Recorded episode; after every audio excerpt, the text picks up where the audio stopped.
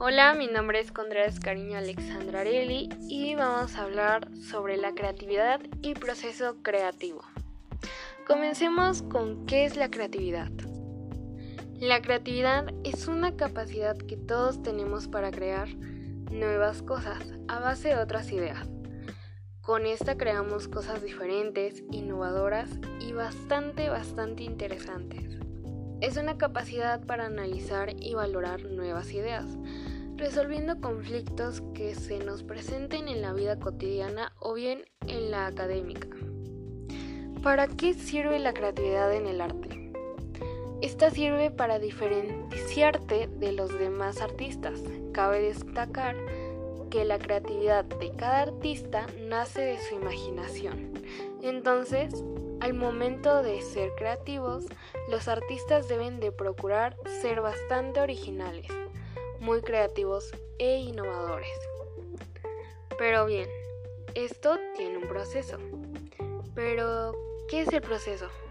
¿Cuál es el proceso?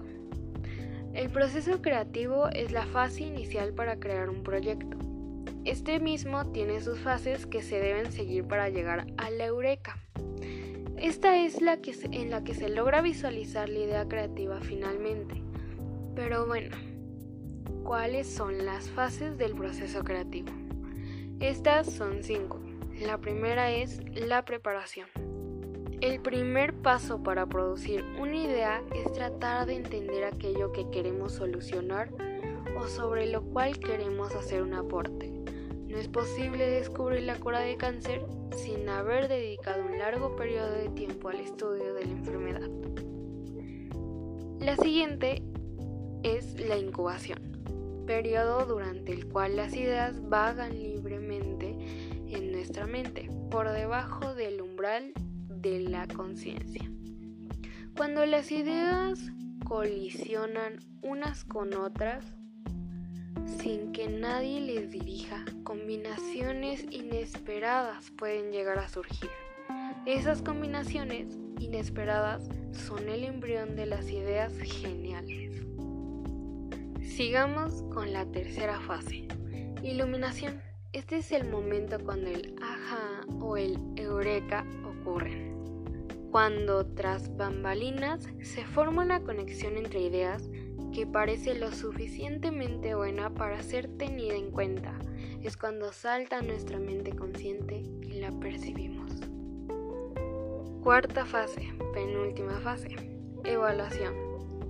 En este punto es donde decidimos si la idea que acaba de surgir es buena o no, si merece un mayor esfuerzo o se debe descartar.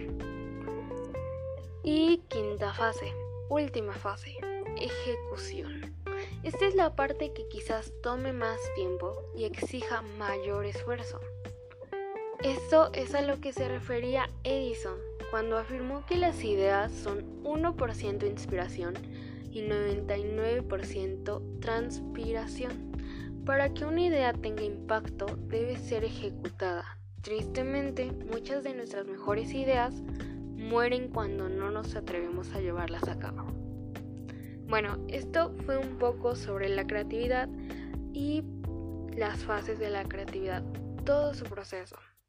Espero que se haya entendido y muchas gracias.